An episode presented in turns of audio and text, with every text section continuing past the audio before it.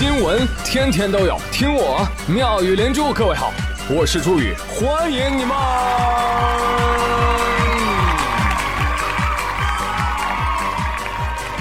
谢谢谢谢谢谢各位的收听啦！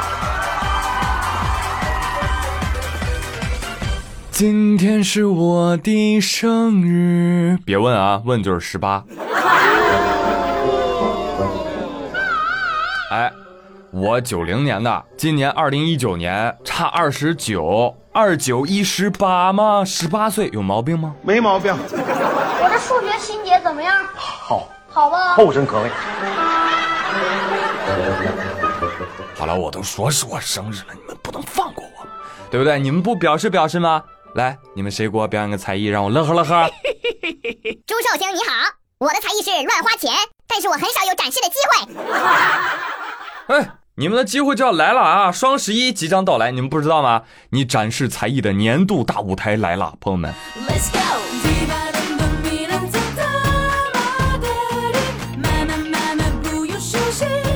别人过生日要钱，宇哥过生日发钱，真的没谁了。各位小友，本期节目下方的小黄条瞅见没有？点进去，点进去啊，就可以领到天猫官方红包哦！啊，什么现金红包、满减红包，天天有，一直到双十一之前。今天宇哥点进去，哇，四毛二，巨款！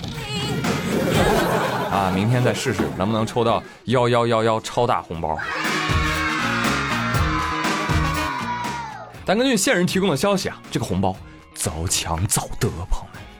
如果你运气好，你还能抢到红包膨胀一至三倍的机会。天乐乐这么大面积的发红包，天猫牛牛牛，为了给我庆生，你也太拼了吧！以后猫啊，你就是我铁子了。以后哥心里啊，有你。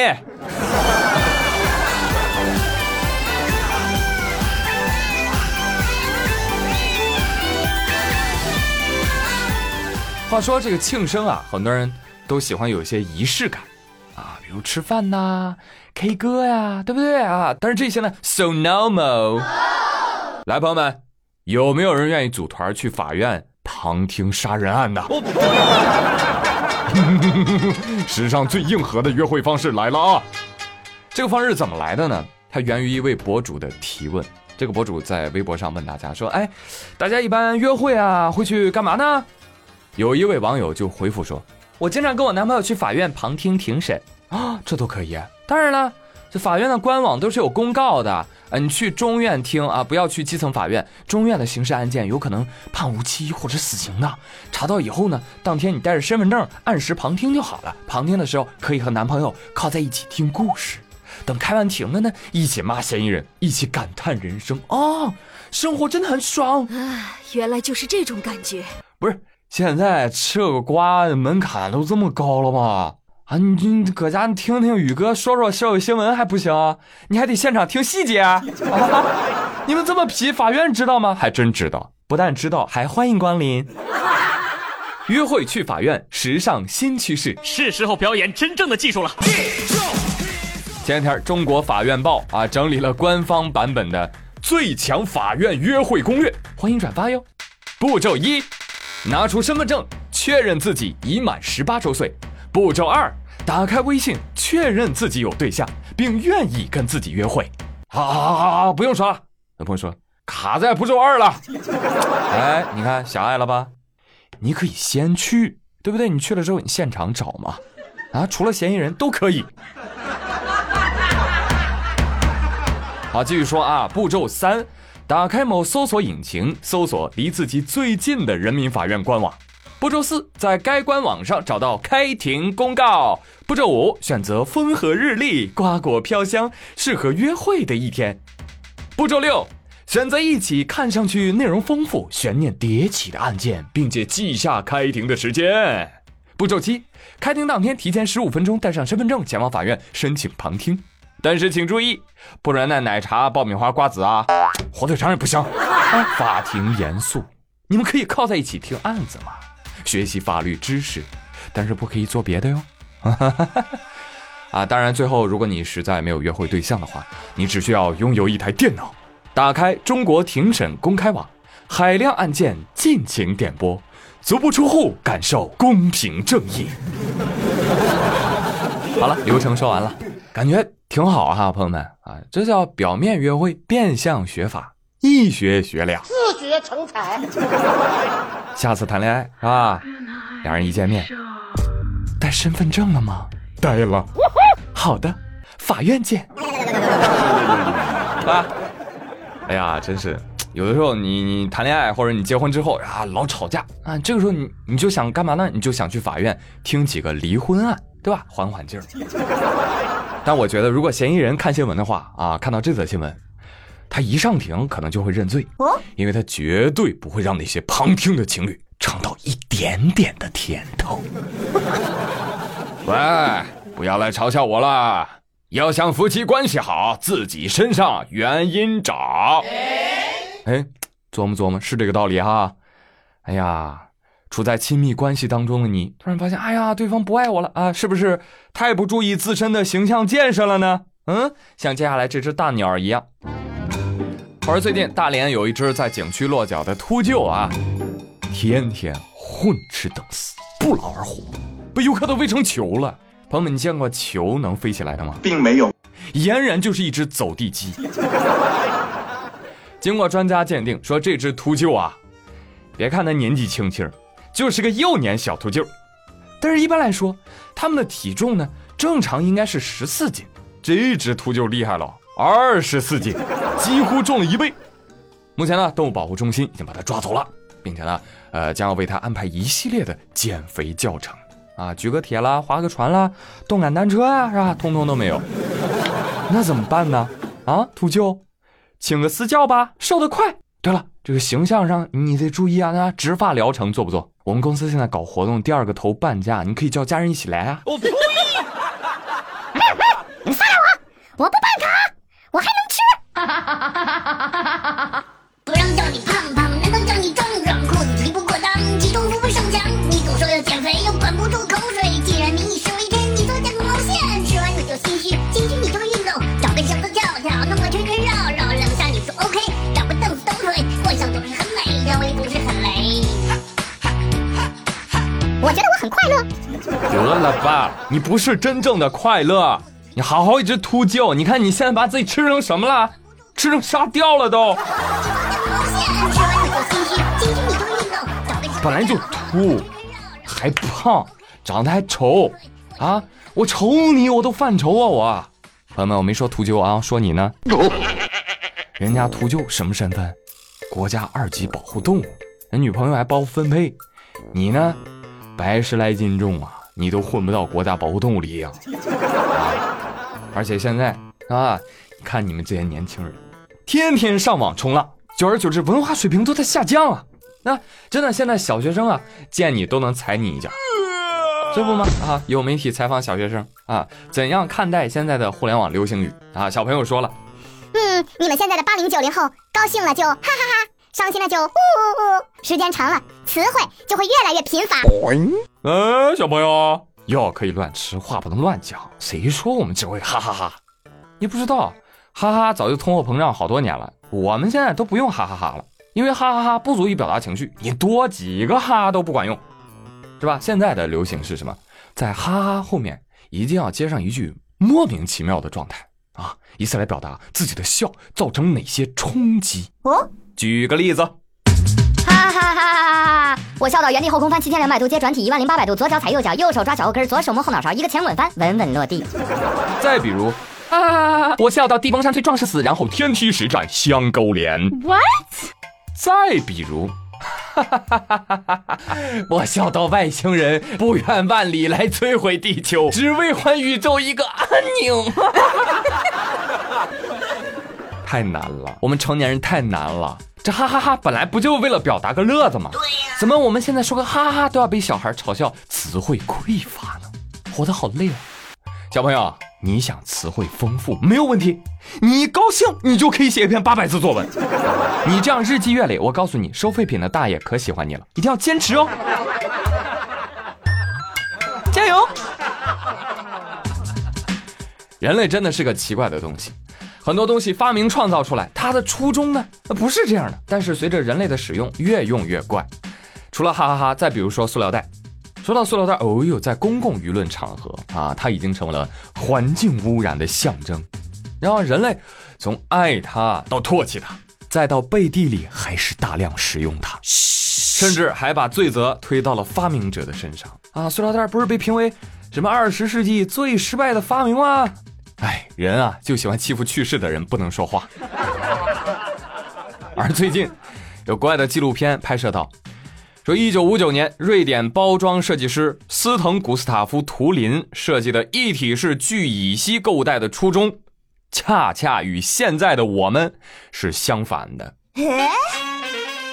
当时候的人们啊，大量使用纸袋，你知道造纸吗？你要砍伐很多的树木啊，所以图林呢，也是为了拯救地球，通过消耗更少的资源的塑料袋来取代耗费大量资源的纸袋。朋友们，你不要认为纸袋就意味着绝对的环保哈，它只是在降解上面方便一点，但是在生产领域，它所耗费的水啊、资源啊，其实是比塑料袋多得多得多的哦。所以发明者图林发明出来这个塑料袋之后，他就呼吁大家，塑料袋一定要重复使用啊，而不是用了就扔。有人说初衷，哈哈哈哈哈，我网购的初衷还是为了省钱呢。哎，谁说网购不能省钱的？朋友们，你们现在戳节目下方小黄条，真能省钱？骗你干什么？你是不是还没有去看？对呀。啊，有钱人就是任性啊！好，继续说回来啊，说世界上其实有很多的发明，早就背弃了初衷，给人类带来了极大的危害。哎呀，你比如说鸡毛掸子，当初它就是用来掸灰的。现在呢？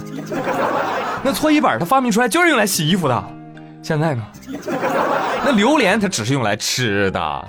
现在呢？我扎你啊！就连蜡烛，对吧？只有在单身狗的家里，这些生活用品才能找到初心。啊，再说回来，说到这个塑料袋儿，塑料袋儿它有什么错？那塑料也是地球的产物啊。对不对？地球它喜欢塑料包包啊，它造出人类可能就是为了发明出塑料来，你懂吗？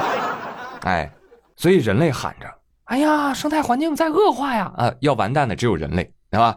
地球已经活五十亿岁了，也没完蛋啊，对吧？所以朋友们，为了我们人类自己的小命，我倡议：有塑料袋的朋友，请自带塑料袋去超市购物；有纸袋的朋友，用坏了咱再扔；有布袋的朋友，哪怕坏了。补补还能再用用，那那哎，这位朋友，你把手里那个化肥农药袋子放一放啊，那那那个就不要重复利用了啊。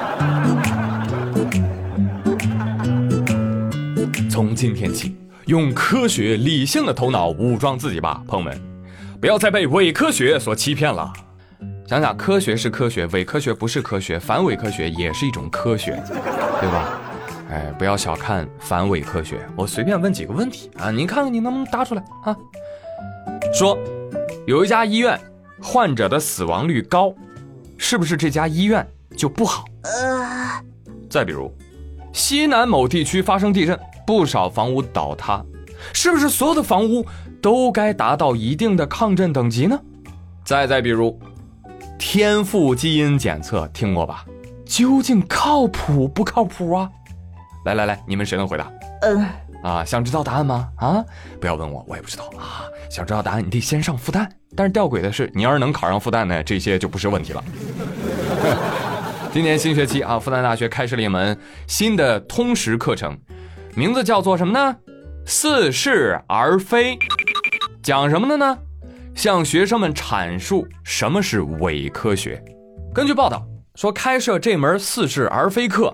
灵感呢是来自几个老师啊，几个老师偶然在朋友圈看到了一篇文章啊，文章标题叫《美国大学开了一门课，名字叫抵制狗屁》，抵制什么狗屁啊？点开一看，哦，原来是抵制这些呀！他们才发现这门课跟大家之前的想法不谋而合，当即几位老师就觉得我们要开设一门复旦版的抵制狗屁课程，当当当当，这门课就诞生了哦。来对比一下啊，对比一下，这门课在美国叫抵制狗屁，在中国叫似是而非。体会到中华文化的博大精深了吗？体会到什么叫文化自信了吗？我觉得这课呀，挺好，啊，应该给我爸妈也整一个。不对啊，应该给你们爸妈也都整一个，对吧？哈，应该全社会推广啊，强制观看，哎，强制提高全民智商。哎，受此启发，我也想开门课，开门课叫叫叫花里胡哨。哎，来报名参加我这花里胡哨课的朋友，你们就不用学这些了。哎，我们的通识教育是什么？量子力学，知道吧？量子力学波动课啊，一通百通，助你走上人生巅峰。喂，是幺幺零吗？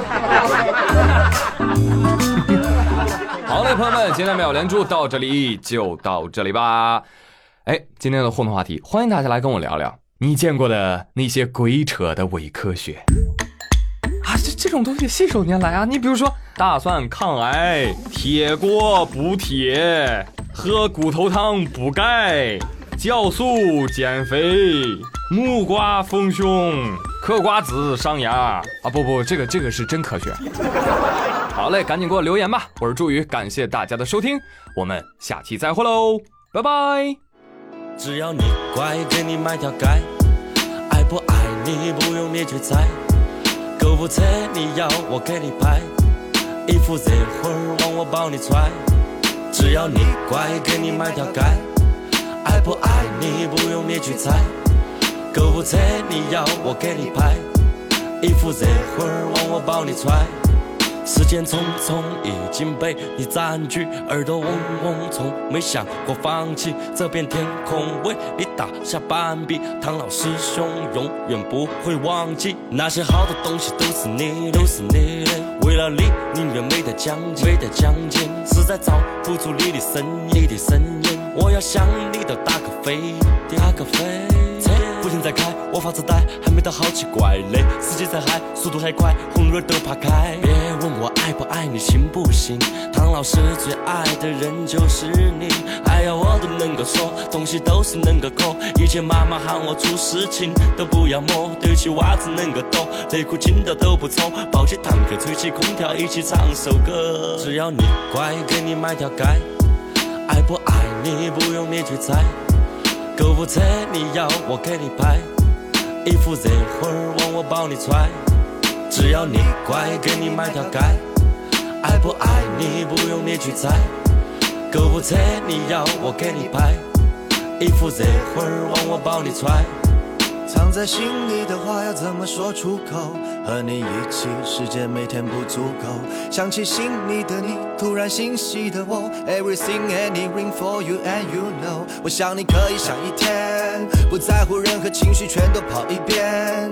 或许也只有与你缠绵才会好一点。醒来的第一眼会为你醒得早一点。你会在任何的地方出现，是那么的突然，视线更美妙，会显得那么不甘。用这舒服的声线到达舒服的极点，在我们之间从来都显得没有负担。给你我的心，你到底要不要？我把这首歌唱给你听，你笑不笑？陪你终老，给你拥抱，听你的心跳，只想永远守护着你，其他都不需要。只要你乖，给你买条街。爱不爱你不用你去猜。购物车你要我给你拍，衣服热乎儿往我包里揣。只要你乖，给你买条街。爱不爱你不用你去猜。购物车你要我给你拍，衣服热乎儿往我包里揣，往我包里揣。